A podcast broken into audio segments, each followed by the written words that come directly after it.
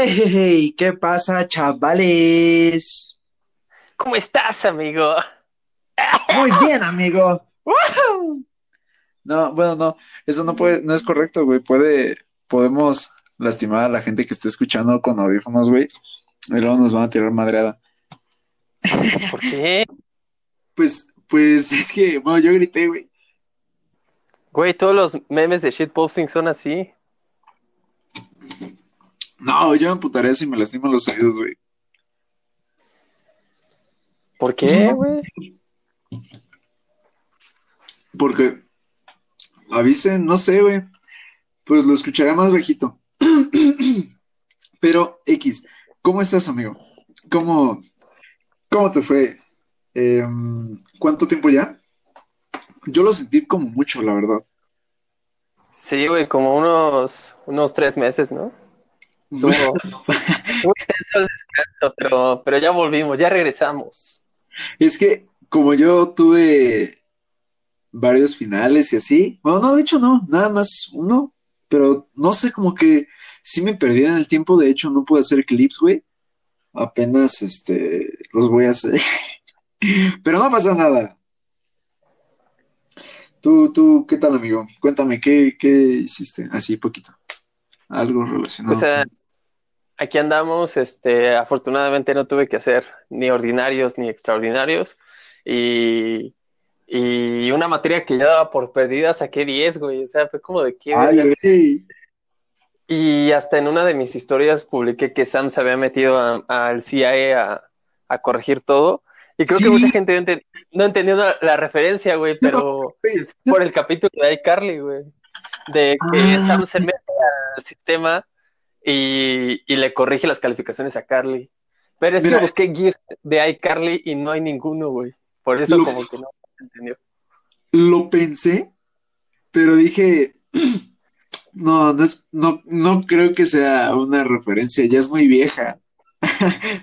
Ay, ya muy vieja, no mames, güey. Güey, pues Ahorita ya, los ya no sé. máximos. Güey, ¿quiénes son ahorita los reyes de los memes? Bob Esponja y Shrek. Y son cosas que salieron cuando nosotros teníamos como tres años. Sí, no, y también Drake y Josh, ¿no? Yo creo que esos Ahí tres. teníamos como seis, pero sí. Sí, pues íbamos en la primaria. No, eh, un consejo que te puedo dar, porque luego yo tampoco encuentro GIFs, es que no escribas la palabra enterita. O sea, no sé cómo lo hayas hecho, ¿no? Pero que vayas escribiendo letra por letra. O sea, en vez de escribir iCarly, I, bueno, en este caso es la I, C, A, R. Y a veces te salen antes de que escribas la palabra completa y cuando la escribes completa ya no. No sé por qué, pero yo cuando quiero, cuando quiero subir stickers de capoeira, si escribo la palabra capoeira, no me sale. Pero si escribo capoe, me sale. Y ya le agrego otra letra y ya como que se pone pendejo Instagram. No sé qué es lo que pase ahí. Está cagado. Pues ahí tienen, amigos, consejos para pendejar a Instagram. Y pues hoy vamos a hablar de una película que la verdad es que no tengo idea de cómo va a estar este podcast. Porque es que la película yo la vi y no me gustó nada, pero antes de empezar a pisarla, ¿viste el thriller, güey? a pisarla. Bueno, no, no, no, o sea, cuando digo pisarla me refiero a empezar a, a tocarla. No hablo de, no hablo en un sentido peyorativo, sino pues empezar a mencionarla. De hecho, hay que decir que vamos a hablar de esta película porque este es febrero, mes del amor, ¿verdad? Ah, ah, sí, eh, eh, lo planeamos Claro, todo. lo planeamos, güey. Esto no fue coincidencia, es una película sobre amor, con locura, para un mes de amor y locuras. Tiene sentido. Todo el sentido. Y no tiene nada que ver con que... ¿Cuándo se estrenó, de veras? Eh, no sé, güey, como hace una semana, ¿no? Pero según yo Más sí de era dos para- no lleva. Más de dos no lleva, estoy seguro. Según yo sí era para el 14, ¿eh? O sea, sí, según yo sí la querían para, para el mes del amor. Porque la película se supone que es de amor. Bueno, entonces, Eh. ahora sí. ¿Viste el thriller? Eh, no. ¿No? De hecho, ¿Por qué? ¿Por de hecho qué? te juro que no vi ni la descripción, güey. Cuando empezó la película yo no tenía idea de qué trataba la película, te lo juro, no tenía ni idea. Lo único que sabía sobre la película es que la habían grabado eh, durante la pandemia Claro. y que fue filmada en secreto, que estaba Zendaya y, y el hijo de, de, de, de George Washington. Washington. No, el hijo de George No. Washington, como 300 años. El hijo de... Ah, de, ah, de Denzel Washington, exacto. Sí, sí, Este, sí. Y pues ya que estaban ahí, que eran una pareja. Y, y pues ya, güey, era lo único que entendía. O sea, era lo único que. Y, y me imagino que lo inferías, ¿no? Porque no. Como dices, no leíste la reseña. Yo estuve igual que tú, la neta la vi. O sea, la vi exactamente igual que tú. Me dijiste, güey, vamos a hablar de Malcolm and Mary, porque todo el mundo la está empezando, o sea, se está poniendo en boca de todos. Y pues dije, va, cámara, de una vez me la aviento, porque ya vamos a grabar mañana. Y no, grabamos al siguiente día de mañana, pero dije, no, pues me tengo que apurar. Y ya, la puse. Y, o sea, tampoco vi el thriller, tampoco vi nada. El thriller lo vi después porque dije, bueno, ¿y cómo anunciaron esta pinche mamada? Porque a mí, no sé, güey, es como anuncias eso. No sé, el punto es que vi el thriller y yo creo que pasa como con Soul, güey, que te crean falsas expectativas. No sé si para sorprenderte, pero yo creo que sí. Porque es que si no te sorprenden, te estarás decepcionando. O sea, el thriller te la venden como una película de amor, donde es la clásica pareja eh, con drama romántico y ese drama es una montaña rusa. O sea, a veces están bien y a veces están mal. No es una relación estable, pero hay mucho amor, como en Diario de una Pasión. Y no, güey, no fue así. Bueno, yo siento que no fue así. ¿Tú, tú la viste así, como una pareja tipo Diario de una Pasión? Eh, no, pues es, es una pareja muy, pues muy posmoderna, muy, muy actual. Pero bueno, el cineasta, eh, el director, Sam Levinson, eh, toca este tipo de temas muy a menudo, pero, pero al rato hablamos de eso. Claro, claro. Em, dijiste algo, dijiste algo que quería mencionar y se me olvidó. O sea, algo de lo que quería hablar y se me olvidó. Ah, sí, sí, ya me acordé.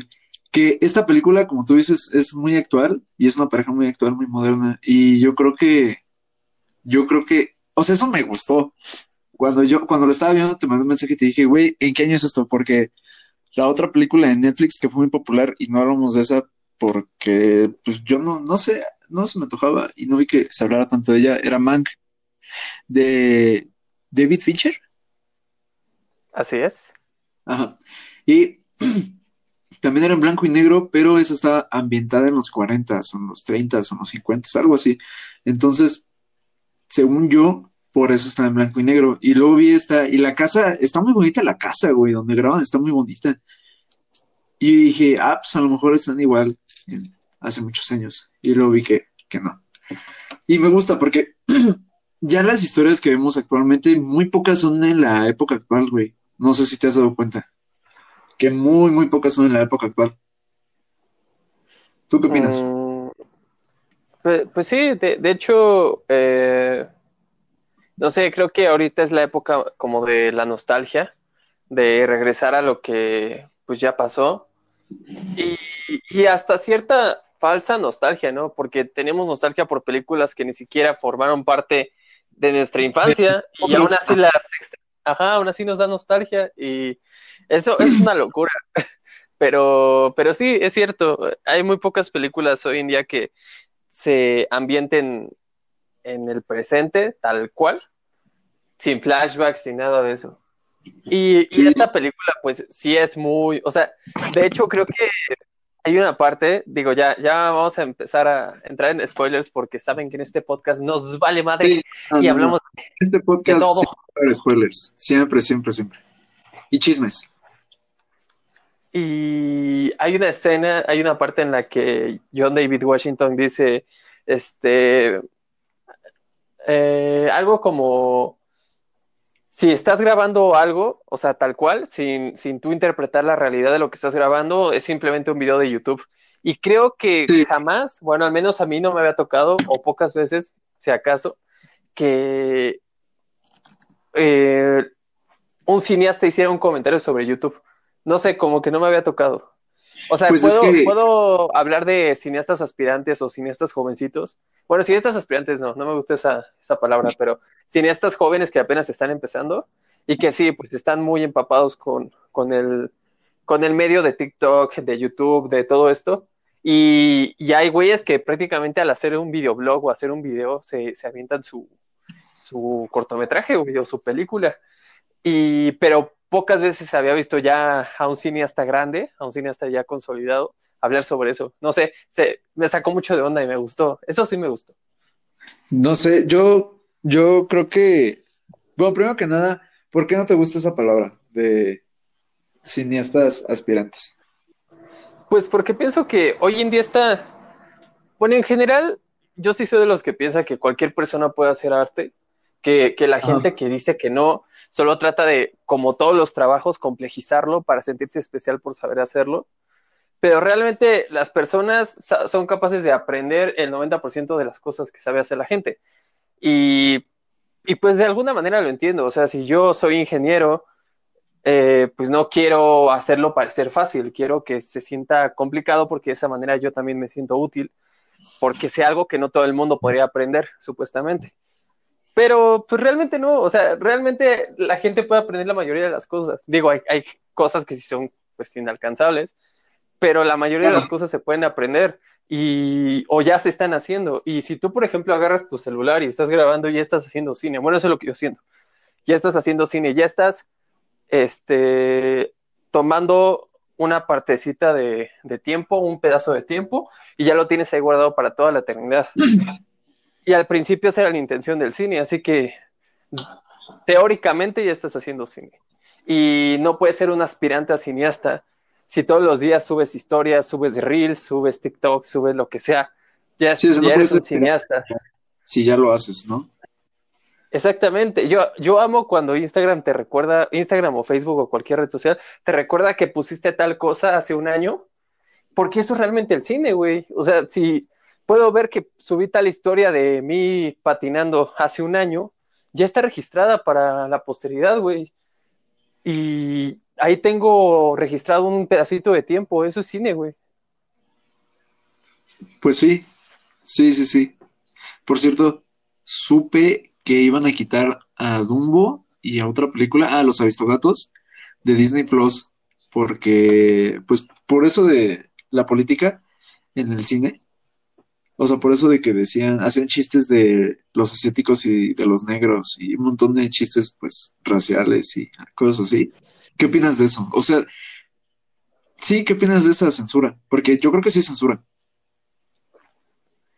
Y para que vean que todo aquí está planeado, no lo decimos nada más porque sí, este comentario no es random, les voy a explicar por qué. Porque en la película, justamente el personaje de Sí, John sí, David sí. Washington se la pasa hablando de lo politizado que está el cine hoy en día Sí, sí, sí, sí, sí. y cómo prácticamente si un negro, si un negro hace un chiste de negros, no es racista, pero si un blanco lo hace, puede ser, es automáticamente racista y está hablando sobre algo más. Y aquí también, pues, se, se puede intuir el, este, también pasó algo parecido con la Warner Bros., que trataron de censurar muchos de los cortos que, que hizo la Warner Bros., bueno, con los Looney Tunes de antes Sí, porque algunos eran muy, muy racistas. Pero la Warner Bros. lo que, lo que decidió fue, ¿sabes qué? Mejor pongo una advertencia de "L- el contenido mostrado aquí eh, es un reflejo de la época y no tiene nada que ver con nuestro pensamiento actual. Y se me hace lo más inteligente, güey, porque, porque las, o sea, censura gratis para qué? Es como de, ¿crees que esa, crees que la gente que, que este, que no ve eso lo puedo, no lo va a ver en otros lados? ¿Crees que su papá no es racista o es homofóbico o es lo que sea? no, ¿y por qué? O sea, como tú dices, es algo para la posteridad y es un reflejo de nuestra sociedad. ¿Por qué lo borras, güey? O sea, estás, estás acabando con tu propia historia. Sí, justamente. O sea, y ¿qué el hecho de que. Y, y no, bueno, sé que lo, Disney lo hace también para que su imagen no se vea manchada, porque Disney quiere ser completamente puro y blanco y que todo sea bueno. Sí, Pero, güey, o sea, si lo ves desde el punto de vista moral, estás eliminando el trabajo de gente que ya está muerta y no se puede defender. O sea, gente que, que se estuvo horas desvelando para hacer el guion o los dibujos los o dibujos, sonoro o, o el doblaje o lo que se te ocurra, güey, pero es su trabajo y lo, y lo estás borrando por una ideología política que quizá ya no te representa, pero güey, no por eso vamos a quebrarlos, no por eso vamos a quemar los libros de historia, no tiene sentido. O sea, yo voy a quemar un libro de historia que fue hecho hace, hace 300 años porque el güey, o, o por ejemplo los, no sé, los diálogos de Platón, ah, el, el pues la Biblia. Estaba exactamente, exactamente, o sea, el, el, pendejo ahorita, eh, ahorita está equivocado con el pensamiento actual, lo que está diciendo es, es equivocado completamente, así que hay que borrarlo. Y lo que hizo ese güey, la posteridad, que es la esencia del cine y la esencia del arte también en general, se uh -huh. va al carajo, güey. Digo, no, no estoy diciendo que la historia sea un arte, o que no lo sea, simplemente que la esencia de las cosas, de la mayoría de las cosas, es la posteridad, güey, y lo estás eliminando para siempre. O sea, va a llegar un punto en el que ya lo único que se conozca sea lo, la actualidad. Y si solo entiendes claro. la actualidad, te va a llevar la fregada, güey. Porque. Pues solo, si solo entiendes la actualidad, no, no puedes razonar con tu pasado, ni puedes comparar con tu pasado, solo con tu presente, y estarás condenado a fracasar para comenzar a aprender, porque ya no tendrás fracasos del pasado. No sé, güey, yo creo que está pendejo eso. Exactamente, de hecho, yo lo, yo lo veo desde el punto de vista de, por ejemplo, mi hermano mayor. Mi hermano mayor me ha salvado de muchos problemas de forma indirecta o directa. ¿Por qué? Sí, Porque me ha contado sí. lo, que, lo que él, en qué se equivocó, o qué le ha pasado, o las malas decisiones que, que tomó. Y eso me ha ayudado a mí a no cometerlas. Eso, eh, estamos haciendo un ejercicio de historia y ni nos damos cuenta. Si eso pasara, si por ejemplo yo fuera hijo único, tendría que cometer esas pendejadas y luego ese conocimiento claro. se lo tendría que transmitir a otra persona y decirle, no lo hagas. Claro, claro. Sí, a mí también me ha pasado lo mismo cuando mi hermano casi no me cuenta cosas que él haya, o sea, errores que él haya cometido, pero sí, de los que me ha contado o de los que yo he visto que comete, sí, sí es una ayudota, güey. Sí es, ah, ok, no, no voy a hacer esa mierda entonces yo. pero bueno, ¿qué opinas? Ah, es que hay un fuerte rumor. No sé si quieres empezar con un rumor o hablamos de la película. El rumor, el rumor siempre es más Ah, rico. rumor. Va. Hay un fuerte rumor de que Sam Levinson, el director, hizo esta película por puro capricho y por puro berrinche. Porque antes había hecho una película que se llamaba... ¿Qué? Sigue, sigue, perdón, perdón. Ah, que, que antes había hecho una película que se llamaba Assassination Nation, que no me di el lujo de... O sea, no investigué sobre la película, no la vi tampoco, porque si realmente es tan buena, no sé, puede que la volvamos a tocar después. Pero el punto es que no la vi, me imagino de qué trata, pero recibió una crítica súper fuerte la película por tener un mensaje político y qué significaba que él hiciera esa película, que él no podía hacer una historia de gente siendo oprimida porque él era un hombre blanco heterosexual y pues rico, o sea, no rico, pero sí con dinero. Entonces, no podía, no podía tener la voz de los transexuales porque pues es heterosexual, no podía tener la voz de las mujeres porque es hombre. Y no sé, güey, ¿tú qué opinas? ¿Tú crees que sí lo hizo a, a posta, a propósito? Pues esa película de Assassination Nation, no me acordaba que era de él. Eh, la neta, yo sí la vi. Yo la vi cuando salió, de hecho. Ah, no pues me cuenta. mucho. No, no, no, no, no, no, no. Eso Ah, para ok, otro ok, ok. podcast. Pero Vale. eh, yo puedo decir que me gustó. Eh, se me hizo una de las mejores películas de ese año, justamente por el, la sátira que presenta, pero es, ¿cómo se puede decir? La sátira de la sátira. Eh, Ah, es, es muy crítica de, es muy crítica en el sentido de cómo funciona el ser humano hoy en día, cómo funcionan las redes sociales, cómo funciona el bullying. De hecho, creo que es más que nada una película sobre bullying, pero no hecho de una forma puritana de, es que todos debemos de ser este, buena onda, buena honda. Y no necesariamente así, o sea, te muestra que la gente no es buena onda, pero mientras le des otra, otros caminos en los cuales pueda ser mala onda, este, va a ser soportable como persona. Eh, de hecho, eh, también tiene un poco que ver con el tema de las fundaciones, que vamos a hablar de eso en el futuro. La de Assassination Nation. Ajá. Ah, ya, ya. Y Sí, sí. Este, pero en general, Sí, yo considero que es una buena peli. Y. Pero, pero la neta, el que te moleste que le vean un contenido político, güey, prácticamente. O sea, si le, si, si le hayas como el chiste a la película, entiendes que, que esta película es para burlarse. Para. ¿Cómo se podría decir? Hay películas que están hechas para hacer enojar a los críticos. Porque se hicieron con esa intención, con esa intención de que no le busques mensaje porque no lo tiene. Adam Eh, Sandler hace mucho eso, ¿no? Sí, exact- exacto, solo que él lo hace de una manera más masticada y ya tiene tan perfeccionada la fórmula que le sale bien, sinceramente, y le sale bien siempre.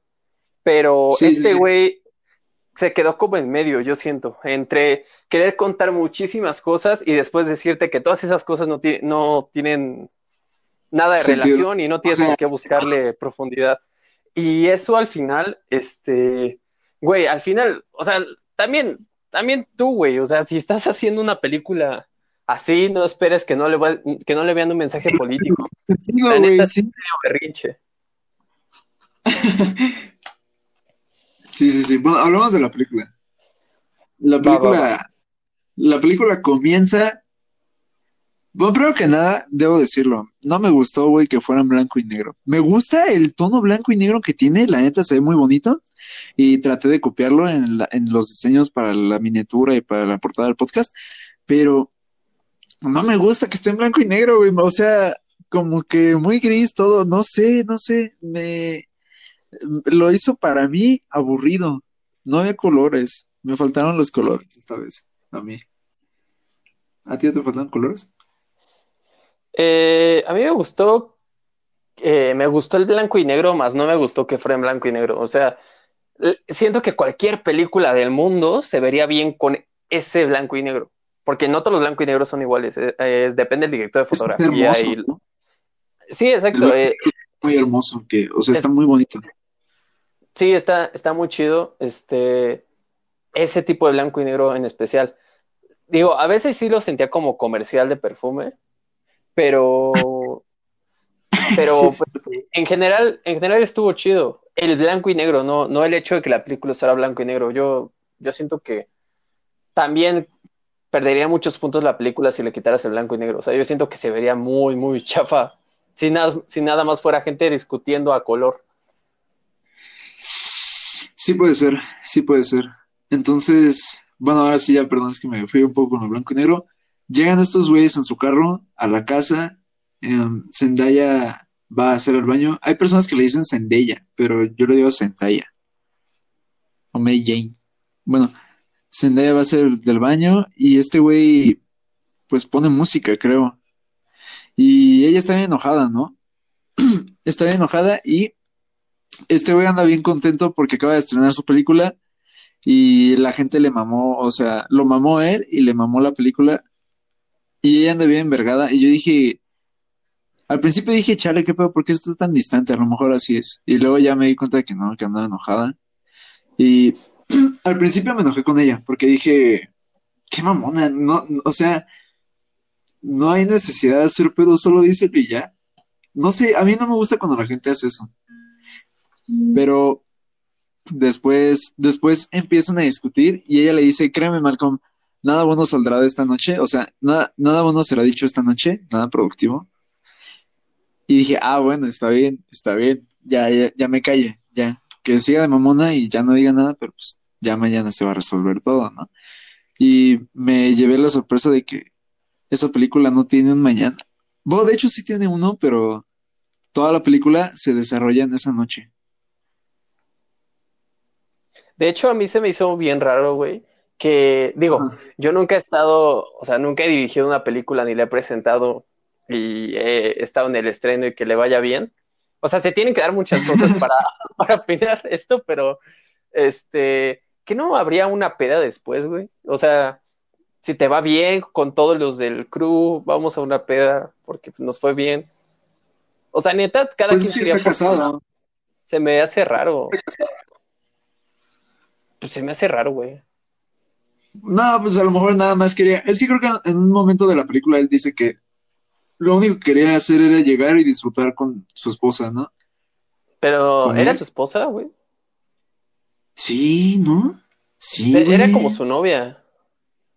Sí, mi Chris Cross. eh, bueno, no le di el anillo, tampoco me fijé, pero según yo era su esposa, güey. Pero ¿Neta? sí, da, da igual, da igual. ¿O tú crees que se afecta? Pues me.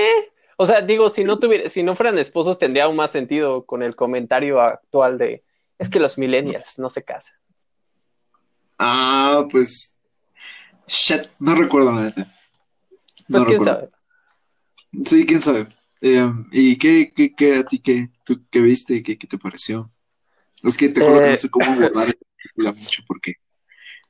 Das, tú habla. pues eh, mucha gente eh, anda diciendo que las actuaciones de estos güeyes eh, estuvieron chidas.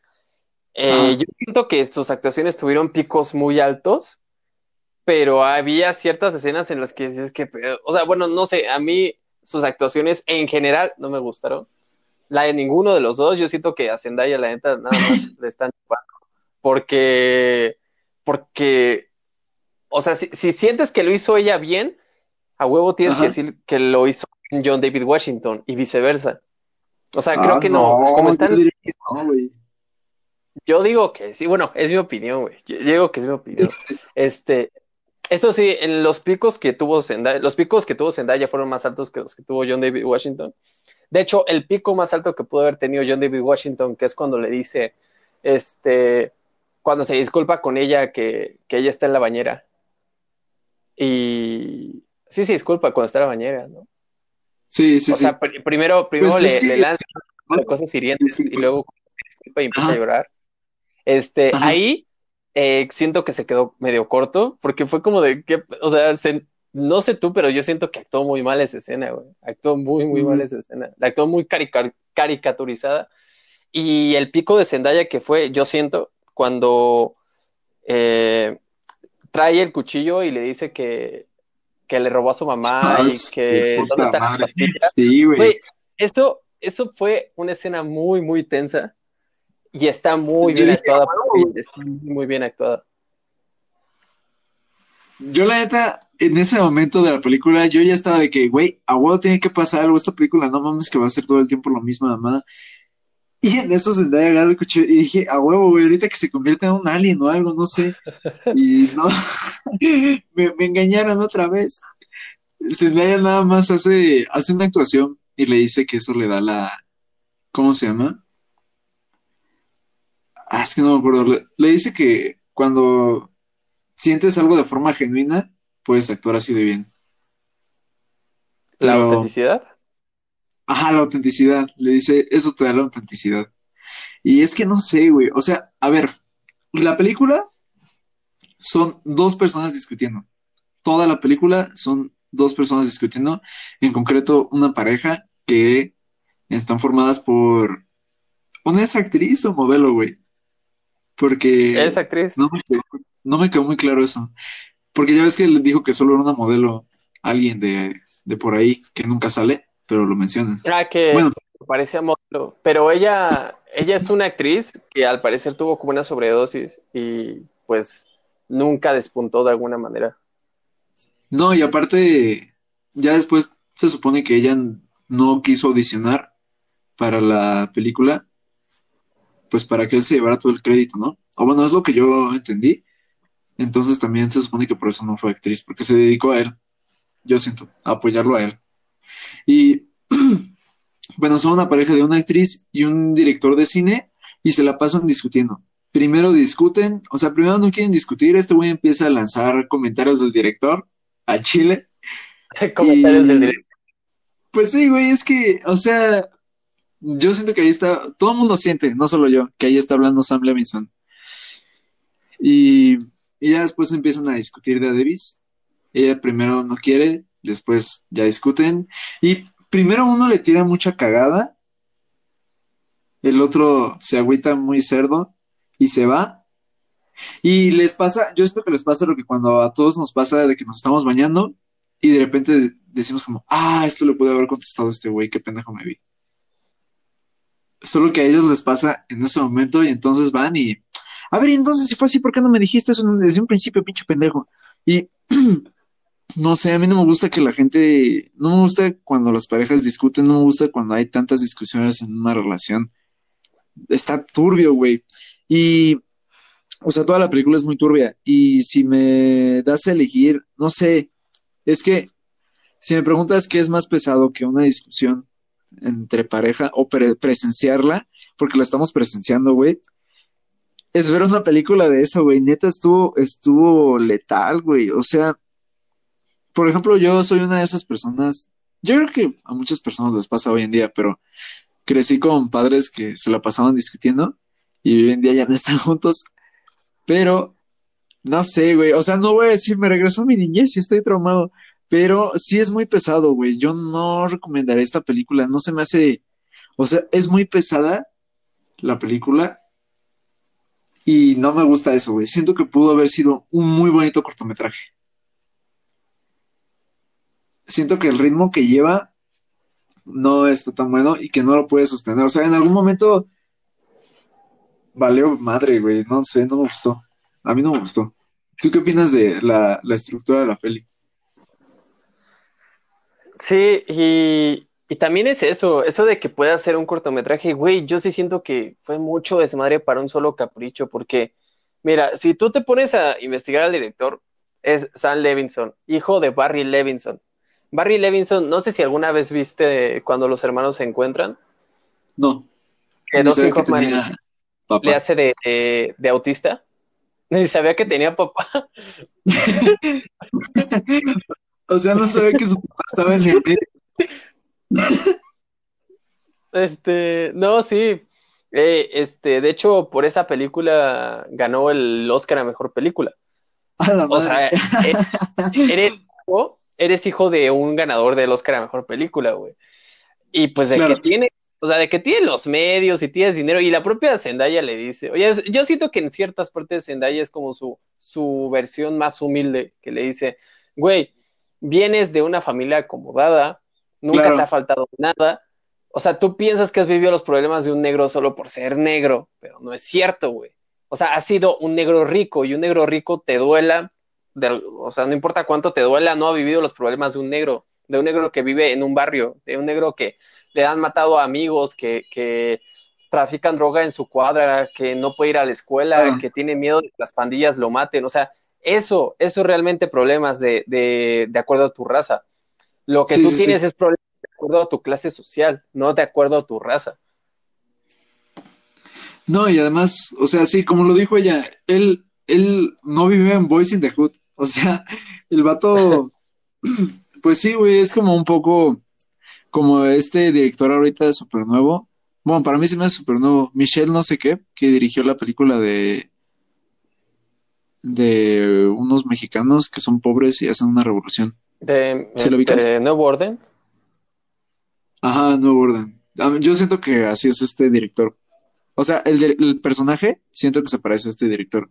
Que también Vaya, no, no white chicken, porque pues es negro. es este mexicano. Pero, pues sí, o sea, que ha tenido muchos privilegios y que no, no, no comprende de lo que habla. Vaya, no lo ha encarnado, no lo, no lo ha experimentado carnalmente. Fíjate que eso es algo que le pasa mucho. Digo, a mí también me ha pasado, la neta, a veces me dan mis arranques de ego. Este, digo, este podcast también es, es un registro de eso para la posteridad porque pensamos en todo, pero, pero sí, justamente, o sea, uno al, ser creador le dan sus arranques de ego y, y, empieza a hablar así y piensa que tiene las respuestas a todo, sobre todo siendo joven. Piensa que tiene las respuestas a todo y piensa que puede corregir a todo el mundo y puede criticar a todo el mundo y puede decirle a todos cómo hacer su trabajo y piensa que él lo hace mejor que todos. De hecho, la propia Zendaya se lo dice y creo que a cualquier artista con un chingo de ego le va a doler lo que dijo, que es, este, no puedes concebir la idea de que hay una persona más interesante en este mundo que tú.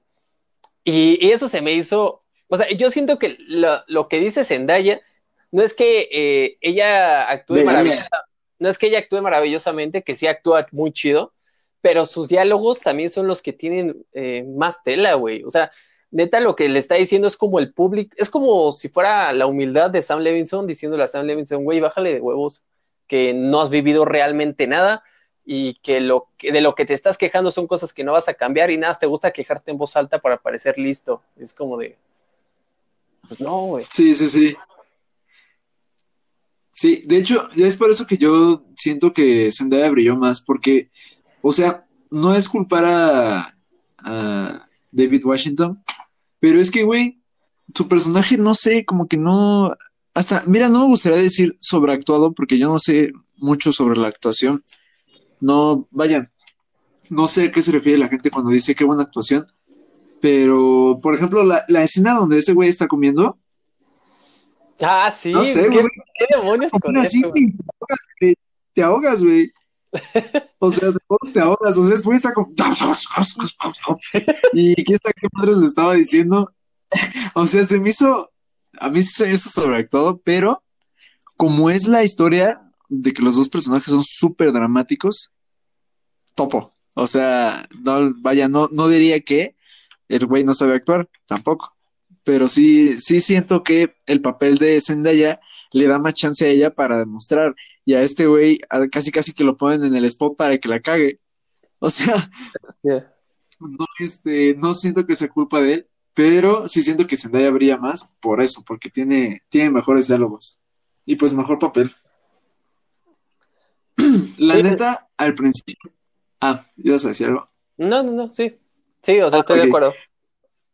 Sí, sí, sí. La neta, al principio pensé que la película iba a ser sobre la dinámica que tienen estos dos. O sea, porque dije, a lo mejor es una dinámica, pues padre, ¿no? O sea, él es un director y ella está bien rara, porque Zendaya siempre hace esos papeles, ¿no? Como la niña rara, o la niña, la única y diferente. Sí. Pero no, güey, o sea, se la pasaron discutiendo y discutiendo y mucha gente, no sé si haya un debate como tal, pero si no, vamos a crearlo ahorita mismo. ¿Tú quién crees que tuvo la razón? ¿Zendaya Eh, o Marco? John David Washington? Sí, yo también pienso que él tiene la razón.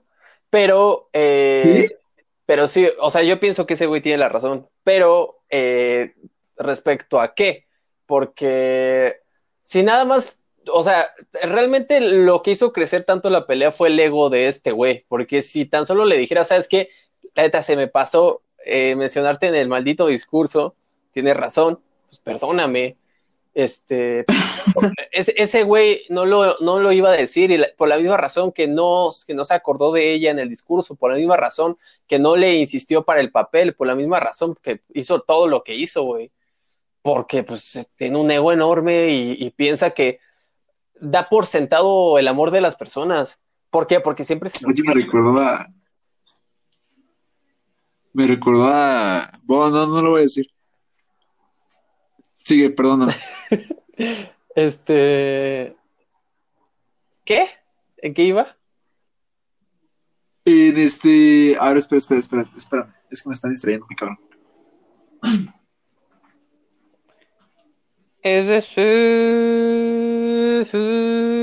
Sweet victory, yeah. Ah, voy a aprovechar este espacio para decir que el show de medio tiempo de The Weeknd estuvo chido. O sea, no entiendo realmente por qué a alguien no le podría gustar. Güey, estuvo elegante, estuvo sencillo, estuvo chido en general. ¿qué pedo? Estuvo chido en general, no pueden. ah, estaba hablando del show de medio tiempo de The Weeknd. A mí me gustó, güey, estuvo chido. Ay, ya ni lo vi, güey. Dije, ese weekend, no. Ay, no, ma, tiene bigote, güey. O sea, ¿cómo puedes no ver si tiene bigote? Pues es que no sé, no sé. O sea, es que no, güey. Para empezar, The Weeknd a mí se me hace super showman, en el sentido de que es de estas personas que buscan la compasión de las personas. Pero, güey, o sea, estoy hablando pura mierda, ni siquiera he escuchado sus canciones completas. O sea, no sé nada de ese güey, no. No me tiren cagada, gente, si hablé cosas mal de él. Estoy aceptando que no sé de él. Pero a mí me parece ese tipo de persona y no me agrada ese tipo de persona. Bueno, yo lo fui en su tiempo y no es, no es correcto. Yo digo que estuvo chido el, el show de estuvo feo el show. Estuvo chido, estuvo bien chido, pero bueno. Denle like si piensan que estuvo Sí, sí, sí. Vamos a tener cero likes. Y si piensan que estuvo feo, denle dislike. Güey, o sea, Porque la interacción. La interacción es lo que cuenta, güey. ¿la qué? También, también, La interacción es lo que cuenta. Ah. No. Pues yo digo. Bueno, eh, estabas hablando de quién tenía la razón. Bueno, esa fue la pregunta y tú dijiste, tú dijiste que ese güey cometió el error porque tiene ego, o sea, por su gran ego. Sí, de hecho él tuvo el ego de, digo, eh, esto ya sería meterse con el tema de las relaciones, pero pues digo, para eso estamos aquí. Pues está bien, güey, es, es febrero. Eh, el mejor argumento, güey. Pero él, este, él tiene tanto ego que piensa, y, y se los digo por experiencia, porque yo viví algo similar y también yo era una persona insoportable y, y pensaba que, que las personas eran mis proyectos, que, que yo podía mejorar, entre comillas, y que este, al estar con tal persona y que esa persona no esté viviendo su mejor momento, piensas que tú, al ser todopoderoso, puedes cambiarla o puedes mejorarla, como si tú fueras quien para poder decir cuál es su mejor versión. Y yo siento que eso le pasó a este güey con ella. O sea, él, él era de, de, es que soy tan espectacular que voy a tener una novia rota para poderla arreglar. Y, y digo, sé que suena feo, pero, pero pues pues de cierta manera eso es, eso es de un sociópata, güey. O sea, eso es de alguien que neta está, está mal. Y lo que ella hacía, pues también, sinceramente. ¿Qué hacía ella, güey? ¿Qué hacía ella? Yo Pues siento que ella. Ah, Es que no sé, yo me quedé con una buena imagen de ella. Aparte de que siento que estuvo mal porque la neta, los dos, no solo ella, pero la neta, los dos buscaron pelea. La neta. Pero yo me quedé con una imagen de que ella daba más en la relación que él. O sea, ella sacrificaba y trataba de mejorar. Y él no, porque obvio tenía este ego. O sea, tampoco lo estoy culpando porque normalmente cuando las personas tienen ego no se dan cuenta. O sea, no es que sean ojetes o que hagan las cosas a propósito. O sea, no es como que él supiera que tenía que agradecerle y le estuviera valiendo madre. No, güey, se lo olvidó. O sea, neta, no se lo pasó por su cabeza. Y Zendaya sí fue más de que, a ver, güey, tú vas a, vas a sentir mierda. Pero a la vez siento que ella fue la que más ha cambiado y más ha prosperado. Es que ellos tuvieron una manera bastante épica de hacer ver mal cosas bonitas que uno hizo por el otro. O sea, porque hasta ese güey le dijo, mira, yo te acompañé a rehabilitación, te acompañé a la clínica cuando recaíste.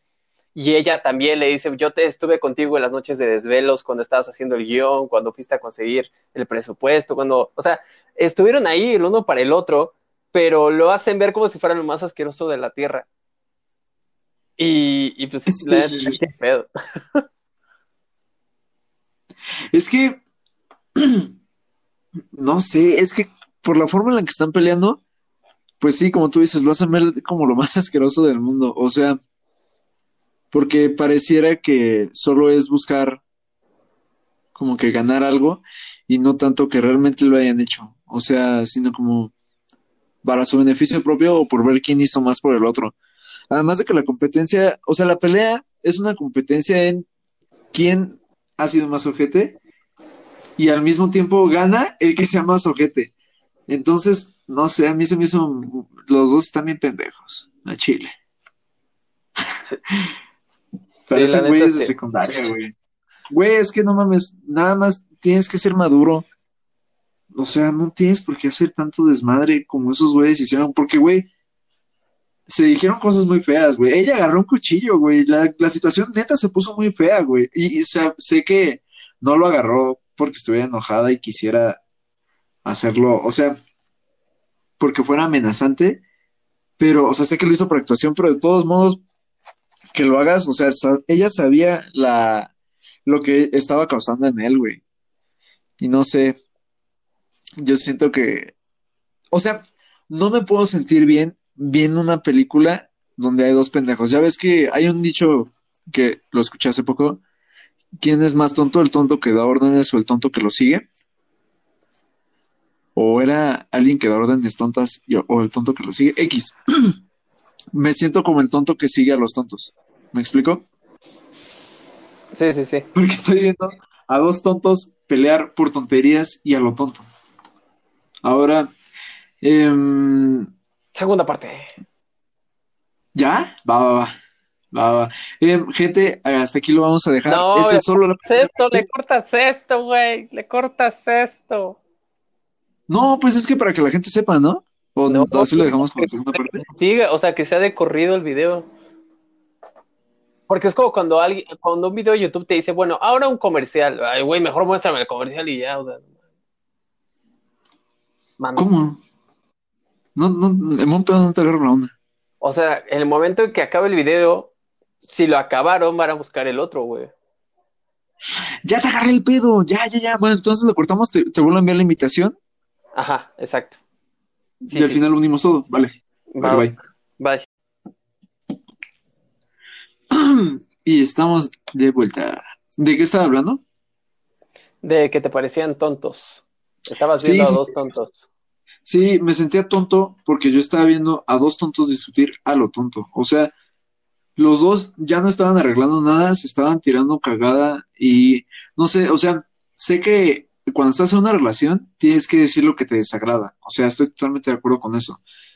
Pero no tienes que ser cruel y los dos fueron crueles. O sea, lo puedes decir lo que te desagrada sin ser mierda. Tampoco digo que ah, estés en una actitud de negociante y, oye, ¿qué puedo hacer para hacerte sentir mejor? Porque yo tengo esta actitud que es desagradable. No, güey, tampoco. Nada más, pues no te pases de verga, güey. O sea, los dos se hicieron mierda, güey. O sea, Denzel, Denzel Washington. Qué idiota, güey. David Washington no, no lloró. Chido, ¿Qué culpa tiene el papá, güey? no lloró chido como Zendaya, pero vaya, los dos se sintieron muy mal. Y ese es uno de los mayores problemas que tengo con esta película. No, no tolero, no toleré, de hecho sí la paré y me fui un ratillo. Pero, ¿tú qué opinas de eso que acabo de decir? O sea, de cómo se dicen ellos sus verdades y cómo puedes decirle tus verdades a tu pareja. Sí, bueno, yo, yo, este, ahorita que tengo una pareja, he tratado de evitar eso. O sea, he tratado de evitar pasarme de verga de alguna manera. O, o, pues sí, o sea, decir cosas que sabes que te vas a arrepentir y que sabes que no tienen nada que ver con lo que estás hablando con la persona, sabes que es un golpe bajo. De hecho, hay un momento en el que ella le dice, este, me arrepiento de haberte contado tanto. Eh, porque pues sí, güey, no hagas que la gente se arrepienta de que te contaron cosas fuertes. O sea, yo siento Sí, que güey. no importa lo que pase, no importa si terminas odiando a la persona, los secretos son secretos. Y no se, uno, no se le, no se le echan en cara a la persona que te los contó. Y dos, nadie tiene por qué enterarse. O sea, son esas dos reglas y ya. Bueno, sí, sí, sí, sí, sí. Yo, yo desgraciadamente sí estaba en esa posición de que me contaron algo que hubieran preferido no haberme lo contado y me sentí como un pendejo. Y sí, no, no, no era necesario hacer eso. Además de que, como tú dices, eso- es que eso- so- fueron golpes bajos. La neta fueron golpes bajos. Y vuelvo a lo mismo. O sea, yo no creo que tengas que esconder lo que te desagrada de una relación o que no puedas decir nada. Yo creo en las relaciones en donde se dicen todo. Pero, ¿tú crees que esta es una buena relación o una mala relación? La de la película Sí, güey. es una pésima relación, güey. Son dos La- pésimas personas. Dos pésimas personas. Es una verga, güey. O sea, la relación en el podcast está chingona, pero la de la película, Eh, Es, es pésima, güey. Es pésima. o sea, ¿pero por qué? Eh, mira, ella tiene algo que Ajá. es, digo, a mí, a mí me suele molestar este tipo de personas porque viví, eh, conviví mucho con este tipo de personas durante un tiempo y son Sí. gente que se hace la víctima, son gente que todo el tiempo busca condescendencia, busca que te sientas mal por ella y busca hacer ver a los demás como unos asquerosos y, y ella, o sea, la persona trata de hacer algo, este, para que si tú, por ejemplo, le reclamas o le dices, oye, ¿por qué haces esto? Que tú te veas como el malo, no esa persona. Y no sé, güey, eso también se me hace muy bajo y me, me di cuenta de que, por ejemplo, los dos, cuando discutían, se conocen tan bien que saben exactamente a dónde, dónde enterrar la espada sin albur. ¿Por qué? Sí, sí, sí. Porque se supone que, por ejemplo, esta chava eh, sabe que lo que más le duele a este güey es sentirse mediocre o sentirse eh, insignificante o sin importancia. Y todos los insultos y lo que le hizo, este, lo que le lanzó fue con respecto a eso. Fue, eh, fue que dudara sobre su arte, fue que lo que estaba, que puede que lo que esté haciendo no tenga sentido, que puede que su película pudo haber sido mejor, que este, pues todo eso en general. Y lo que le tiró él a ella, este, fue con respecto a, eh, ¿cómo se puede decir? Ah, no tengo idea. También aplicando hacia la importancia de ella, porque los dos son muy, muy ególatras, son muy solipsistas, porque de hecho hablaron de eso. El, solipsismo es cuando piensas que todo gira alrededor de ti y este, como los protagonistas de Victorious. Que no, y como la mamá de. No, no, no, de Victorious. Como los protagonistas de, de Victorious, que los extras le dicen: No pueden ser, ustedes son los únicos que tienen diálogos durante la clase. y sí, güey. Yo, yo decía como la mamá de Vanessa Kirby en Fragmentos de una Mujer. Ah, sí, justo, güey, justo eh, en el podcast de eso, que por cierto, chequenlo si quieren. Eh, sí, bueno, muy bueno. Eh, justamente hablamos de algo parecido, de que cómo el dolor y cómo cuando estamos rotos terminamos por tener ciertos actos de egoísmo muy, muy fuertes. Y, y, la neta, en algún momento ellos dos abandonaron al otro y, y se olvidaron por completo. Y, y justamente, de hecho, esta chava, porque te digo que los mejores diálogos son los de Zendaya, fue como la parte más, más cuerda de Sam Levinson cuando hizo la película, güey. La parte más irracional, más, más eh, ininteligible, este, es la de John David Washington. Porque todos los argumentos de John David Washington son súper emocionales, son súper que sabes que lo que dice no está teniendo mucho sentido, pero si tú estuvieras en ese, en ese mood emocional, lo entenderías. Y lo dirías, inclusive. Pero ella le dice algo sobre que su adicción eh, provocaba que ella se amara, de que ella pudiera amarlo menos a él y que él amarla menos a ella. Y, también es eso, güey. O sea, también para una persona egoísta, eh, para una persona ególatra, es, es muy fuerte cuando la, la otra persona está en crisis o cuando la otra persona necesita ayuda porque no le gusta que sea centro de atención de alguna manera. Y, es que, no, ¿cómo pudiste haber recaído? O sea, otra vez se trata de ti, otra vez se trata de ti, otra vez se trata de ti. Y de alguna manera esta chava lo resintió y pues se lo está regresando. Es otra vez, eh, esta vez se está tratando de ti, de tu película, de, de tus actores, eh, ¿dónde quedo yo? Y de alguna manera ella trata de, de insertarse ahí, este, diciéndole que pues la película también tiene que ver con ella y que es su historia. Y este güey que la neta yo, o sea, yo eso es algo que jamás diría, aunque fuera cierto, güey, eh, jamás le diría a la otra persona que, que, la película no tiene mucho que ver con ella, porque sinceramente, al yo hacer la película, sinceramente no sé cuánto de las demás personas hay en la película, y si la otra persona piensa que esa es su historia, yo no, o sea, la neta, se me hace lo más bajo decirle que no, y, y esta chava que tenía tantos problemas al contar su historia, al expresarse, ve que su, su marido su novio es muy bueno haciéndolo.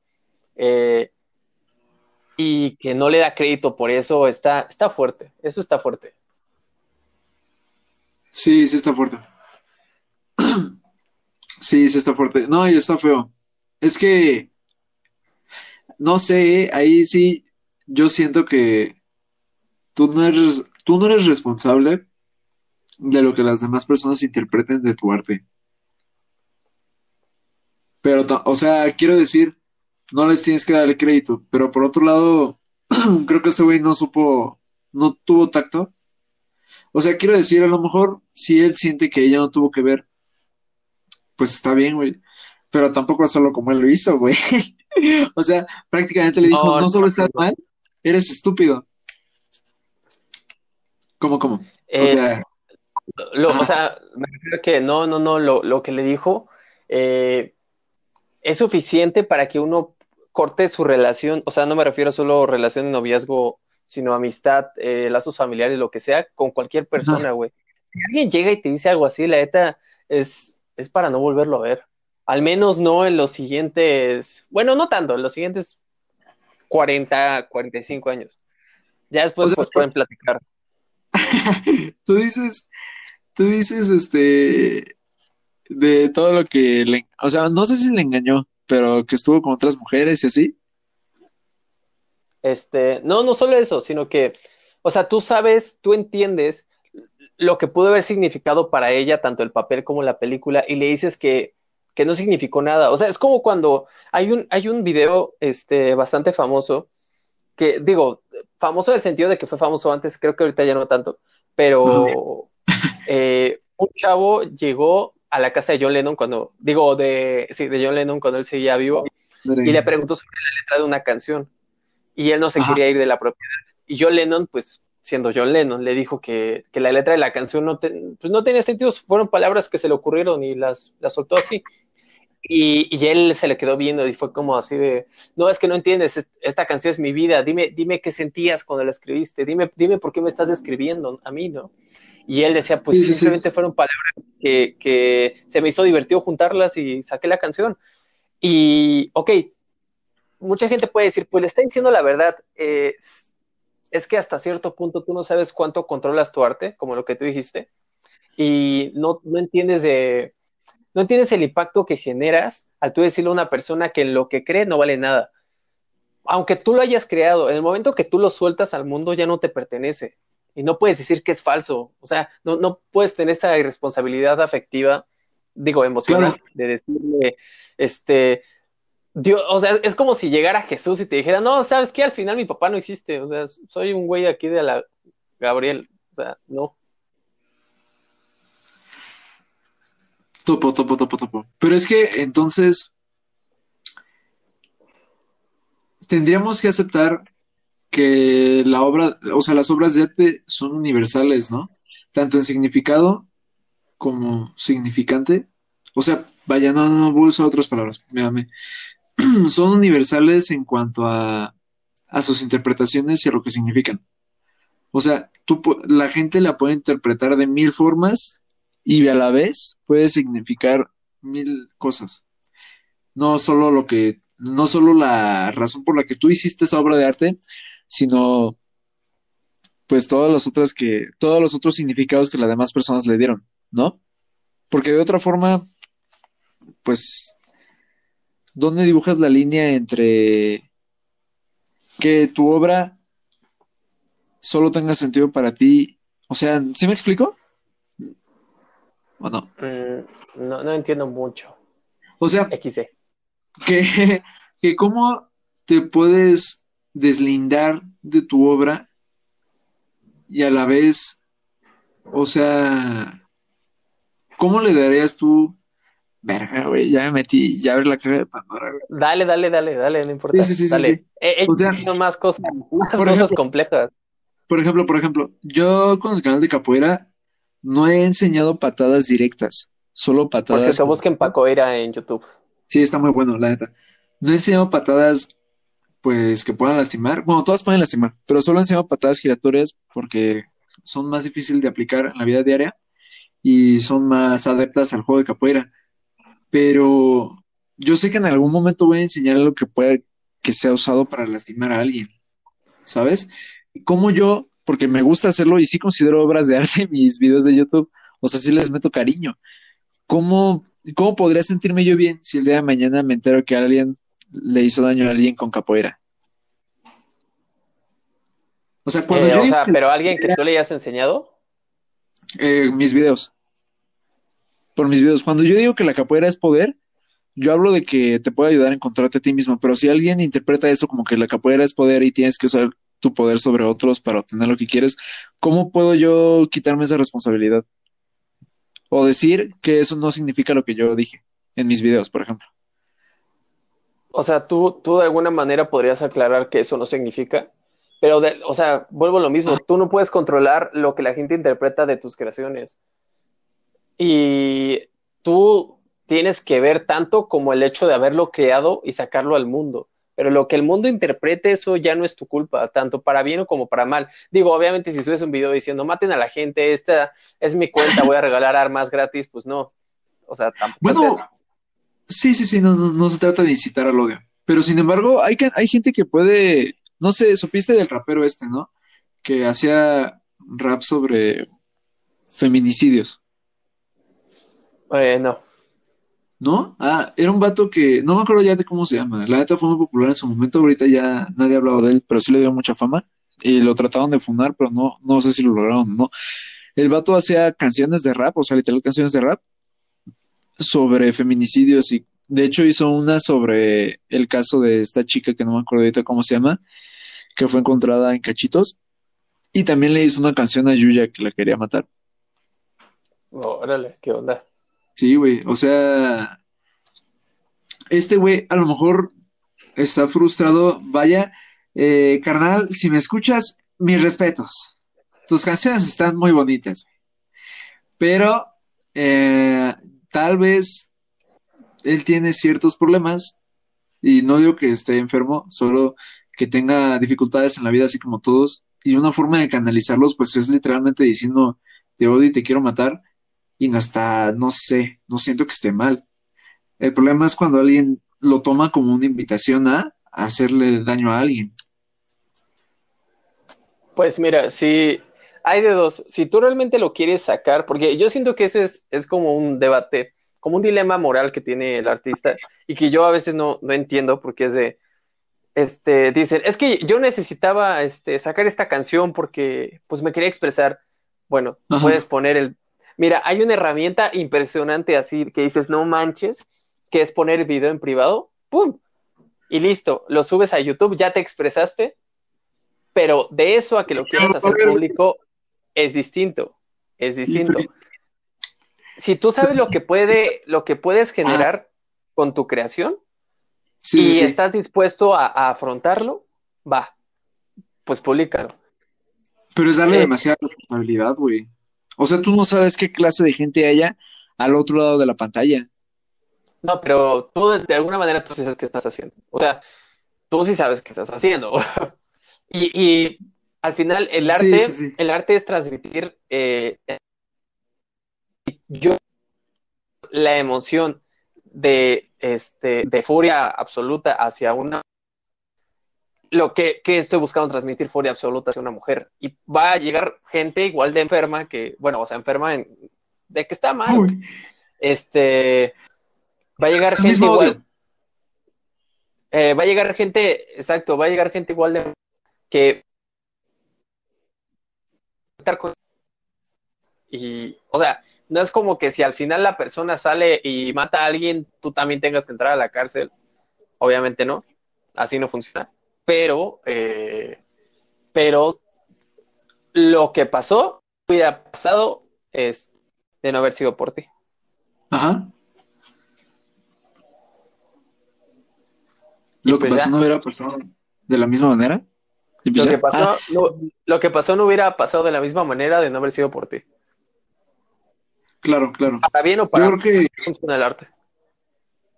Yo creo que lo ideal es lo que dije, o sea, aceptar que el arte, aunque tú lo hayas creado, una vez que lo sacas al mundo, tienes que aceptar la posibilidad de que tiene más significados a los que tú le das y puede tener más interpretaciones de la, de la que tú le das y todas son válidas y todas son ciertas.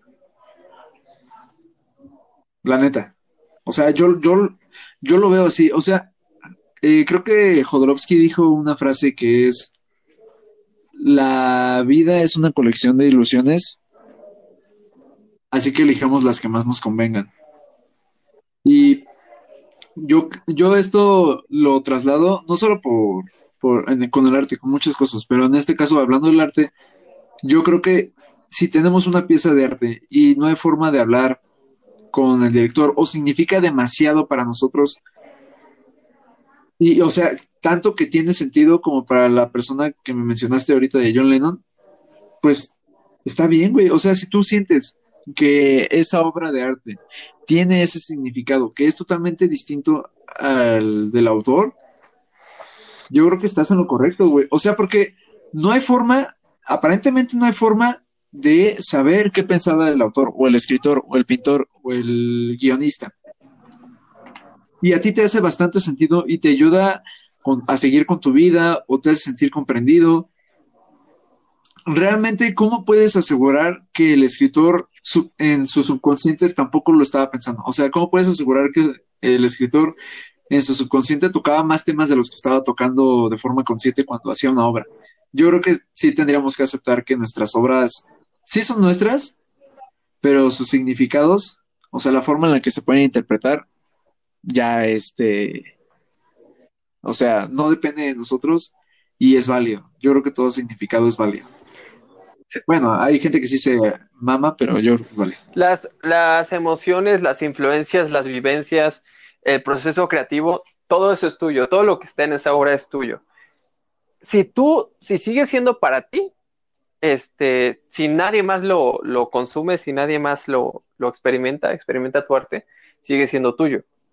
El momento en que tú lo mandas al mundo conscientemente y con la intención de que sea público y algunas veces hasta de que sea viral, porque pues tienes que comer.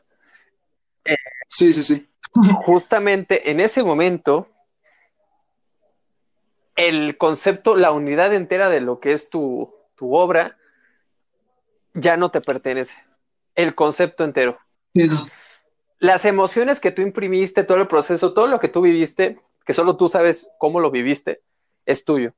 Pero después, si tú ya se lo entregaste a las personas, porque eso haces, se lo entregas para que las otras personas puedan sentir con base en, esa obra, ya no es tuyo, güey. O sea, lo siento, pero ya no es tuyo.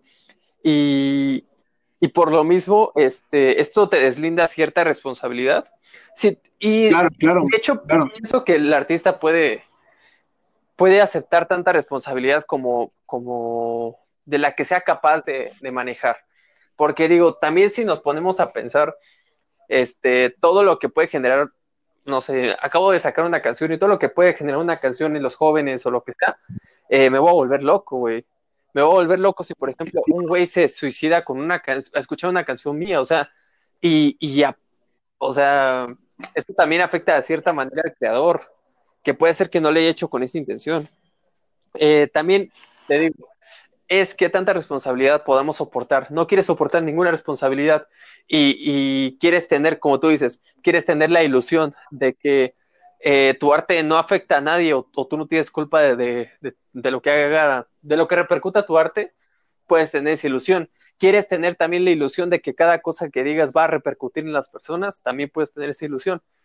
Pues eh, es exactamente lo que dices, güey. Tú eliges qué ilusión seguir. Ajá, pero, pero, pero, eh, hay que estar de acuerdo en algo, o bueno, aclarar algo. Eh, ilusión, o sea, es ilusión porque no hay forma de comprobarlo. Ajá.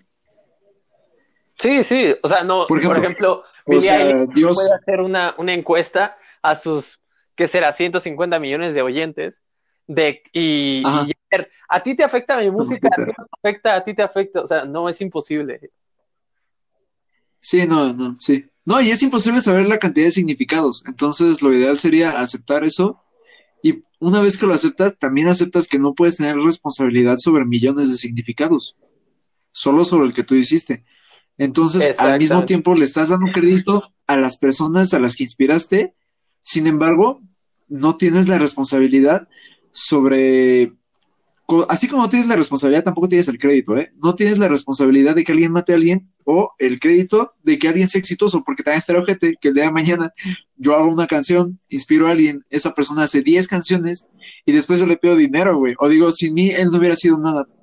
Pues, güey, o sea, no, no, no puedes lavar las manos con o sea, con las cosas malas y, aceptar las cosas buenas. O sea, pues si te deslindas de la responsabilidad sobre las acciones de alguien por tus obras, también te tienes que deslindar sobre los éxitos de alguien por tus obras. ¿O tú qué opinas? Sí, estoy completamente de acuerdo. O sea, no puedes usar la repercusión de tus creaciones solo para beneficio propio. No puedes decir, ah, tú me debes tanto dinero porque este, hiciste un sampleo de mi canción de tal, tal, tal, tal este, y sí sé que me pediste permiso, pero no esperaba que tuviera tres millones de vistas, así que ahora me debes la mitad del dinero. Es como de, no, güey, o sea, no funciona así, no funciona así, güey. Sí, totalmente, totalmente. O sea, entonces sí, yo creo que lo correcto sí es aceptar que nuestras obras no tienen, o sea, son infinitas. En cuanto a lo que el impacto que pueden tener en las personas son infinitas. Ahora, otra cosa que te quería preguntar, ¿tú crees que esta película estaría completa si nosotros que la vimos no supiéramos quién era el director y qué fue de Assassination Nation, o sea, lo que pasó? Eh, pues yo digo que, que uno puede, yo digo que uno puede intuir que es un berrinche del director, que es el director hablando. O sea, sobre todo por la forma en la que está hecha la película, que, que hay jazz de fondo, que está todo en blanco y negro, que, o sea, todo eso también te sugiere qué tipo de persona es el, es el autor detrás de, de la obra. Ah, que hablando de eso, hablando de eso, ¡ah! Este Ajá. Alejandro G. Calvo, eh, un crítico de cine que tiene su canal llamado eh, Sensacine, me parece. Eh, Ah, tiene no. críticas muy, muy buenas. Chequelo, tiene una sección llamada A Quemarropa, que es, uff, una delicia. Son 50 minutos analizando filmografías de directores que está delicioso. Debe estar bueno. Pero, este, bueno, Debe estar bueno. él dijo este, que lo que él entendió es que en el, así como en el jazz, que el jazz no está ahí de a gratis en la película, eh, en el jazz hay este, partes fuertes, partes queriditas, eh, hay solos y que prácticamente toda la película era un jazz y este de John David Washington era un instrumento y Zendaya otro. Y fue como de, órale, estoy casi seguro que no era la intención del director, pero Es lo que te iba a decir. pero esa interpretación está súper chida. Y justamente hablamos de eso, güey. Hay interpretaciones que son mejores que la obra original. Hay teorías, digo, ahorita que está tan globalizado todo, este, Sí, sí, sí. y que mucha, muchos creadores de varios videojuegos, de películas, de series, del, del- de cómics, de lo que sea, que dicen es que me pongo a ver los foros y, y las teorías son mejores que lo que yo tengo planeado. Y de eso justamente Sí, sí, podemos sí. hablar, o sea, ¿cuántos videos se han hecho de teorías, no sé, de Star Wars, de The Walking Dead, de Game of Thrones, de la- las cosas que están, que están ahorita en auge? Y dices, güey, ahí te das cuenta de que las interpretaciones también son una creación en sí misma y por lo tanto no, o sea, También es un arte. exacto, y, y no puedes decir que, que tú eres responsable de eso porque tú eres el creador original de, de la obra en la que se basaron, ¿no, güey? Hay fanarts que son mejores que la obra original. Ah, casi no he visto fanarts, pero no, o sea, no Ah, bueno. tengo miedo de decir que sí, sí, sí debe haber fanarts que son mejores este, que la obra original. Fanfics, fanfics. Hay fanfics que a veces son mejores que las obras originales. Ya quiero un fanfic de nosotros, del podcast. No, porque va a estar sexoso, güey. Pues, me da pena. No, tiene que, güey, ¿qué pedo Me contigo, güey? No, pues puede ser. No, güey, pues no lo ves así, güey. La gente puede hacer fanfics de nosotros, am, no precisamente de eso, güey. O sea, nos pueden, ah, mm, que nosotros estemos hablando de otra cosa, güey, algo que nunca hablaríamos. ¿Tú crees que hay algo de lo que nunca hablaríamos? Eh, sí, probablemente. Pero Sí, pues no mames. en, e- Ni, ni que grabáramos diario. en este momento no, no se me ocurre. Ah, o sea, que nunca hablaríamos No, pero- por, por principios o porque no.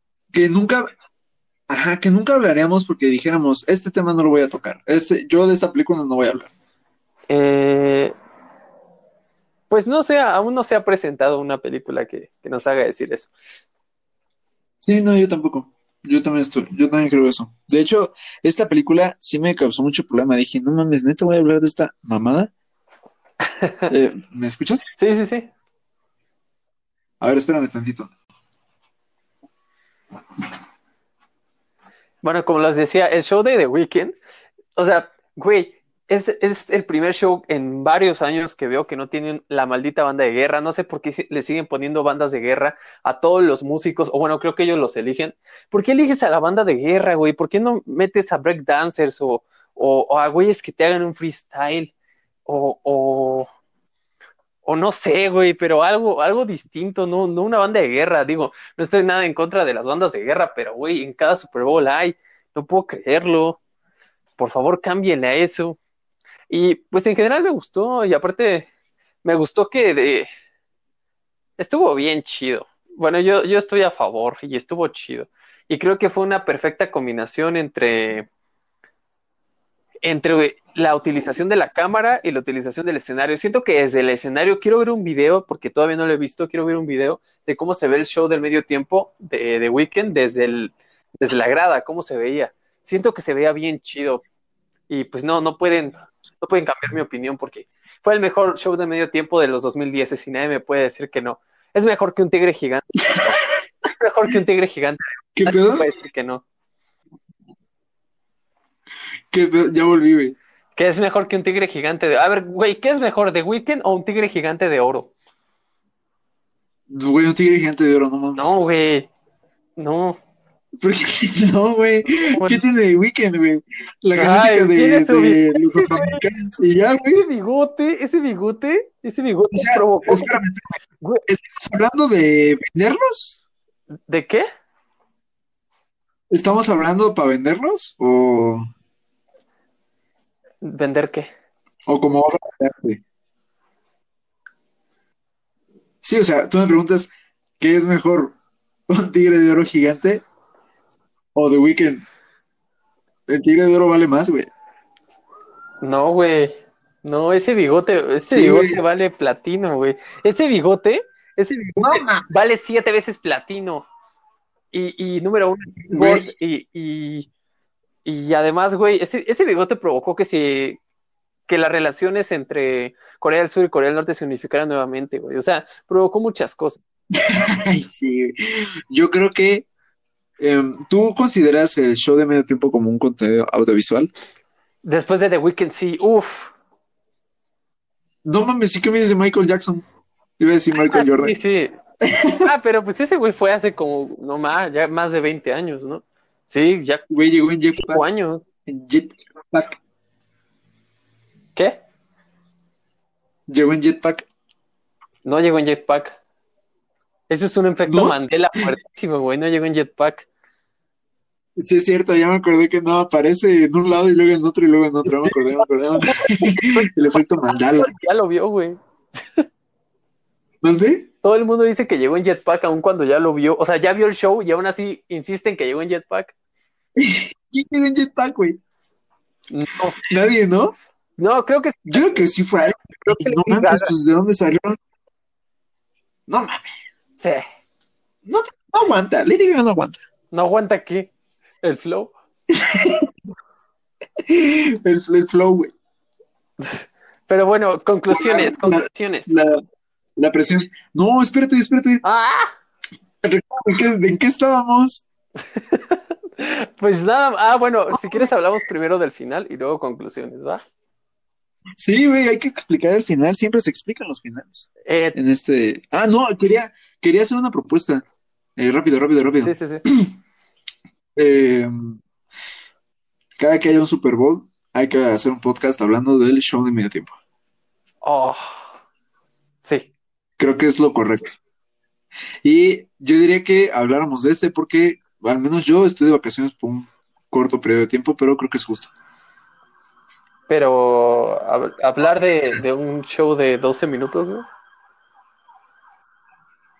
¿Qué tiene, güey? Pues, o si quieres lo vamos describiendo así de, ay, apareció, acaba de cantar en la que... Lo mismo, güey. No, no, no, lo mismo, güey. ¿Qué nos hizo sentir? Ah, o sea, ¿te refieres a que reaccionemos a él? Eh, no, pero son 12 minutos, güey. ¿de- ¿Cómo le sacas jugo a eso? Ah, se puede, güey. Si le sacamos jugo a esta mamada, güey. Ay, pero ahí, ahí te das cuenta que este tipo de películas que, bueno, yo, yo insisto, a mí se me hizo una película muy, muy, muy pesada, principalmente porque Sí, es, este, pues no sé, es, es una película medio, pues medio, ¿cómo se podría decir? Mm, es aburrida, en primer lugar. Eh, sinceramente, yo pienso que ciertos diálogos me interesaron porque a mí me interesa el, el cine y me interesa la figura del director y todos estos sobre Sí, el arte son interesantes. Pero, sinceramente, si tú, por ejemplo, estás un 14 de febrero con tu pareja queriendo ver una película que No, güey, el peor error de tu vida, que ella quiera ver a Zendaya porque sale en sus series favoritas y que él quiera ver al güey de Tenet y que al final sea un... Es que es una peli muy insufrible, güey, por, por todo lo que pasa ahí. Y, aunque parezca que, que, nos encantó por los temas que estamos tocando y con cuánta pasión, pues realmente estamos tratando de sacarle jugo a la piedra. Yo creo que nosotros, bien dicho, yo creo que nos estamos comprometiendo bastante con el podcast. Al principio yo no quería hablar de la película porque dije, no mames, no se puede, güey. Pero creo que hasta ahorita vamos bien. Em, así que bueno, yo digo, creo que podemos hablar del show de medio tiempo, lo que nos hizo sentir, lo que nos pareció y ya sabes, temas varios que salgan. Por otro lado, la película, al César lo que es del César, está grabada en una sola locación que a algunos les puede, les puede agradar bastante. Y hay varias películas que son muy buenas así, como la de Buried, creo que se llama, con este Deadpool, donde lo entierran y toda la película es ese güey enterrado y tiene 90 minutos para que lo rescaten. O sea, está enterrado con un celular. Y solo tiene 90 minutos para que lo rescaten. O sea, se puede reconocer ese trabajo. No se le puede reconocer que está en blanco y negro, que chingan a su madre. Se le puede reconocer que solo son dos personas actuando, así como hay otras películas donde solo es un diálogo constante se le puede reconocer. Eh, eh, yo creo que la película, ah, creo que ya nos estamos mamando. Son conclusiones, ¿verdad? hablamos al final. pues di lo, lo, que quieras, güey. A ver, a ver, lo digo rápido. Yo creo que la película se equivocó de formato, la neta. O sea, creo que lo que, lo que dice y lo que tiene que decir es interesante, pero lo pudo haber dicho en 12 minutos, en un show de medio tiempo. Oh, el, próximo. el, próximo en el show del medio tiempo va a ser Sam Levinson, John David Washington y Zendaya. Ah, ya me acordé, güey, de lo que quería tocar antes de que me distrajeran, me interrumpieran. Eh, ¿Ves que te pregunté que esa película, si sería lo mismo si supiéramos quién es Sam Levinson y la película de Assassination Nation, lo que pasó, ¿no? O sea, ¿tú crees que necesitas saber el background de una obra para entender la obra. Hay un capítulo de Black, Black Mirror, este güey. Hay un capítulo de Love, Dead and Robots de Cima Blue. Lo ubicas, ¿no? Eh, sí, sí, sí. El güey que se mete a la piscina. ¿Ves que eh, ya spoileaste, pero sí. Ay, eh. este güey. ¿Qué spoiler es ese? Se mete a la piscina. y además, además este, salió ya hace un año o dos, ¿no? Pero qué spoiler es ese, güey. Se mete a una piscina. Va, X, X. X, se mete, spoileaste. Ay, creo que no, creo que yo creo que spoileé más. Bueno, X. El punto es que este güey hacía murales hermosos, hermosísimos. Ajá. Y de repente ese güey empezó a poner figuras geométricas de color azul en, el, en sus murales al centro y la gente estaba como de qué pedo. Y muchos lo criticaron y otros dijeron, yo soy de esos otros que dijeron que eso es todavía más obra de arte. Pero para entender que es una obra de arte tienes que entender por qué ese güey ponía los cuadros azules. ¿Tú crees, tú qué opinas de eso? O sea, ¿tú crees que esta película no sería lo que es si no supiéramos lo que pasó con Sam Levinson? O sea, porque la película es sobre una película que va a ser políticamente malentendida. O sea, que la gente va a decir, o sea, que los críticos van a decir, este güey hizo una película que, que habla de los horrores del, del racismo. y o sea, la película como que se autorreferencia a sí misma. ¿Topas? Sí, sí, sí. Y, o sea, lo que, a lo que yo voy es, podría ser una obra de arte sin, sin, tú, sin tú conocer esas referencias? O sea, ¿es válido? ¿O es válido que tengas que conocer las referencias para que sea una obra de arte? Pues definitivamente cambia eh, cómo ves a la obra. Eh, le puede agregar valor, le puede quitar valor en este caso. O sea, de por sí la película se me hacía una película bastante pues, pues pedante y mamadora. Y el hecho de enterarme que es por un berrinche, pues lo hace aún peor. Pero hay contextos que hacen la obra aún mejor pero no tendrían que, o sea, el contexto no, no tiene que ser todo. Eh, el contexto fuera de la obra, pues el contexto dentro de la obra sí, sí es interesante, pero el contexto fuera de la obra, así de, eh, aunque suene feo, pero e, es como, por ejemplo, cuando le dan el Oscar al, al actor que más cerca estuvo de morir prácticamente. Y es como de, o sea, sí, güey, estuvo cerca de morir porque estuvo, no sé, fue su propio doble de riesgo o bajó mucho de peso o lo que sea. Pero eso no se ve en la película, o sea, yo estoy premiando su actuación, no, no lo mucho que arriesgó su vida. Y a eso me refiero, con que muchas veces fijarse en el contexto de fuera hace que te distraigas y que digas, "Meh". y, y pues no sé, o sea, en general es eso, el, no tiene sentido que, que nos fijemos tanto en eso. Si nos queremos fijar, eh, muchas veces sí le agrega eh, mucho valor.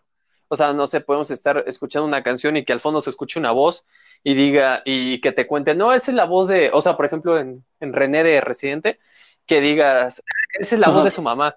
Ahí dices, ah, o sea, le agrega muchísimo valor a lo que ya estoy escuchando. Pero aunque no supiera que es la voz de su mamá, ya me está conmoviendo. Es buena, es buena historia. Sí, Ajá. sí, exacto. Yo creo que esta película te obliga a saber el contexto. Bueno, no sé, a lo mejor no, no, no te obliga, pero yo creo que sí tiene más valor cuando sabes el contexto porque la neta, o sea, si tú me dijeras, haz una película donde te quejes directamente de estas personas y les estés tirando cagada. No sé, a mí me costaron bastante trabajo y yo siento que, o sea, sí es reconocible lo que hizo este güey, pero vuelvo a lo mismo, lo puedo haber dicho en 12 minutos, pudo haber sido un corto. Hablamos del final, si ya no tienes nada más que agregar de este tema. Así es, amigo. ¿Qué opinas del final? El final. Y pues primero que nada, ¿crees que terminan o que no terminan? Eh, quién sabe, güey. Sinceramente, mi mente ya estaba en blanco en el final. O sea, ya siendo sincero, siendo muy, muy sincero, Sí, yo ya casi no estaba prestando atención para el final. Yo, yo, eh, no, es que me, me gustaría buscar interpretaciones, pero nada más es hacer que la película gane. O sea, la película gana si le busco interpretación, porque me estoy esforzando en darle crédito a una película que se me hace mala. No, y además, la película, si no supo darse a entender, o sea, no tienes que hacer todo por la película, ¿estás de acuerdo? O sea, tú solito te tuviste que interesar porque pues es Zendaya. Tú solito tuviste que quedarte a ver la película porque dijiste, en algún momento tiene que cambiar la estructura que lleva, que nunca la cambió. En algún momento tú dijiste, se va a poner mejor, o sea, esto tiene que significar algo más. Y por culo, güey, la neta es que casi casi se cagó en nosotros el director. O vaya, o sea, debe haber gente a la que le gusta. Y no quiero decir que la película sea mala, Yo sí. pero sí es muy pesada. Es que sí es muy pesada la película. Y, y si le tienes que ayudar tanto a una obra, sea cual sea, o sea, si a cada rato tienes que estarla justificando, pero tú mismo porque no te lo explican, entonces tal vez la película no es de las mejores. O está mal hecha. Tal vez no es mala, pero está mal hecha. Ahí la dejo. Así que me vale madre si terminaron o no. Yo estoy de acuerdo contigo en que se va a darle crédito a algo que no. Yo, yo, a mí sí me vale madre. Yo creo que lo que se tenía que decir sobre la pareja, sobre el- la conclusión, sobre si la pareja es buena o mala, yo creo que ya se dijo. Creo que ambos estamos de acuerdo en que la pareja es la mamada. Ambos ya platicamos sobre cómo puedes llevar, o sea, cómo puedes afrontar esta situación, o sea, hablando sin ser cruel. O sea, está bien que se hablen, pero no hay que ser cruel. También ya reconocimos las malas conductas que tuvo esta pareja.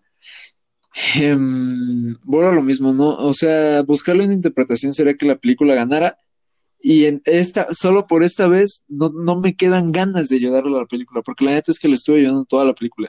Y me gustó bastante que sea una película que se autorreferencia y que sea una obra que, fun- que funciona con contexto exterior, con contexto de fuera de la película.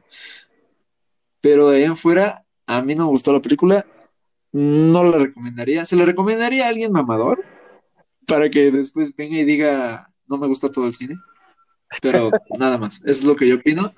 Pues es que sí, güey, hay gente que es muy mamadora con las películas como distintas o de culto. Y huevos, no todas las películas raras o distintas son precisamente artes. O sea, obras de arte en su... o- obras maestras, güey. Esta película sí se me hace mala, güey. Eh, besitos a Zendaya, se rifó. Pero eso es, eso es lo que opino al final y las conclusiones al mismo tiempo. Vale. Eh, ¿Tú, tú qué? Sí, ju- justamente tiene, tiene que ver eso, ¿no? El, digo, la propia película en algún momento se justifica a sí misma diciendo, este, la película no tiene que tener un mensaje, tiene que tener amor y electricidad, que se me hizo lo más mamador del mundo, pero bueno. Sí. Este. eh, ¿Lo más qué? eh, que se me hizo lo más mamador del mundo. Ah, ya, ya, Pero. ya, ya. Pero yo siento que es como, por ejemplo, Tenet, eh, cuando, cuando te dice la. Bueno, es que una parte en la. La película es muy, muy difícil de entender. Y la película en algún momento te dice: no trates de entenderlo, solo siéntelo. Y con eso se justifican toda Qué la película. Y siento que, que también esta película se justifica toda la película así. Es como, Dead- es como, por ejemplo, con Deadpool 2, que a mí no me gustó tanto Deadpool 2 porque es eso. Es eh, los errores que pueden, que pueden ser de una película. Aquí no, aquí no hay errores porque al final es un chiste de Deadpool. Porque Y es como de, no, güey, objetivamente Sí, sí, sí. está mal hecha esta parte y ya, o sea, no. Imagínate qué cómodo decir que todo es un chiste o decir que es parte de la esencia de la película. Y, Pues hay, ¿qué pasa y, eso, güey? este, y justamente aquí, pues por lo mismo yo, yo no le voy a dar una interpretación al final. Este, simplemente es lo que es. Como, como John David Washington diría, pues ya, o sea, es su interpretación de la realidad. Sí, sí, sí. Al final salen, se encuentran, no sabemos si siguen juntos, no sabemos si no siguen juntos, nos vale madre. Y a él también, porque si no nos lo hubiera hecho saber. Sí, exactamente. Y, y pues ya, o sea, Sam Levinson, eh, Euforia me gustó, güey. Me gustó Assassination Nation. Este, eh, cállate un segundo, güey, y, y haz, haz algo, haz algo mejor, güey. No seas tan conformista. Listo, ya. No, fue, fue, o sea, ese güey es muy bueno. A mí, Fo- Euforia está pasadísima de lanza, güey. Sí, a mí también me gustó. O sea, está muy buena. O sea, está muy, muy, muy buena. Se pasa de verga. Y pues es una pena que se, que se deje llevar por lo que se dejó llevar. Em, iba a decir algo más no me quiero quedar con eso. ¿Qué iba a decir? Ah, ya sé, sí, uno- una última cosa que toca el director. Em, yo creo que cuando las personas le dan interpretaciones a una obra, habla más sobre las personas que la interpretan que sobre la obra. Eh, sí, pues de alguna manera nos, nos proyectamos. Sí, yo también creo eso. O sea, creo que es algo natural del ser humano. Y yo creo que también por eso no te puedes ofender porque hagan críticas buenas o malas a tu película. Obviamente, si hacen una crítica buena o mala y eso evita que llegues a algún lugar, o sea, que alguien haya hablado mal de ti, te cierre las puertas, ahí creo, o sea, te doy, te doy el punto en que te puedas quejar, pero yo siento que no hay críticas malas. O sea, volviendo a lo mismo de la colección de ilusiones y que tú elijas cuál querer, güey. O sea, el crítico se proyecta más a sí mismo que proyectar al, al artista. Sí, justamente. Sí, sí, sí. Es lo que yo creo. Sí, yo, yo también estoy de acuerdo. Eh, pues sí, en, en conclusión, eh, la peli se me hace, se me hace muy me. Eh, y pues ya, o sea, no quiero, no quiero decir más cosas porque me, voy a terminar volviendo John David Washington. Eh, yo solo les puedo decir que gracias a todos ustedes por llegar hasta aquí. La verdad es que nos esforzamos bastante, nos gusta bastante hacer este contenido. Apóyenlo, denle like, suscríbanse, compártanlo. Em, si quieren, vayan a ver la película y luego vengan y díganos en los comentarios si teníamos razón o si estábamos equivocados, si la película es una obra maestra y debería ser recomendada. Yo creo que no, yo creo que es muy pesada. Em, eso es todo lo que tengo que decir. Síganos en nuestras redes sociales, a ver al cine, ya tenemos cuenta de este podcast, se llama A ver al cine 1, tal vez le cambiamos el nombre.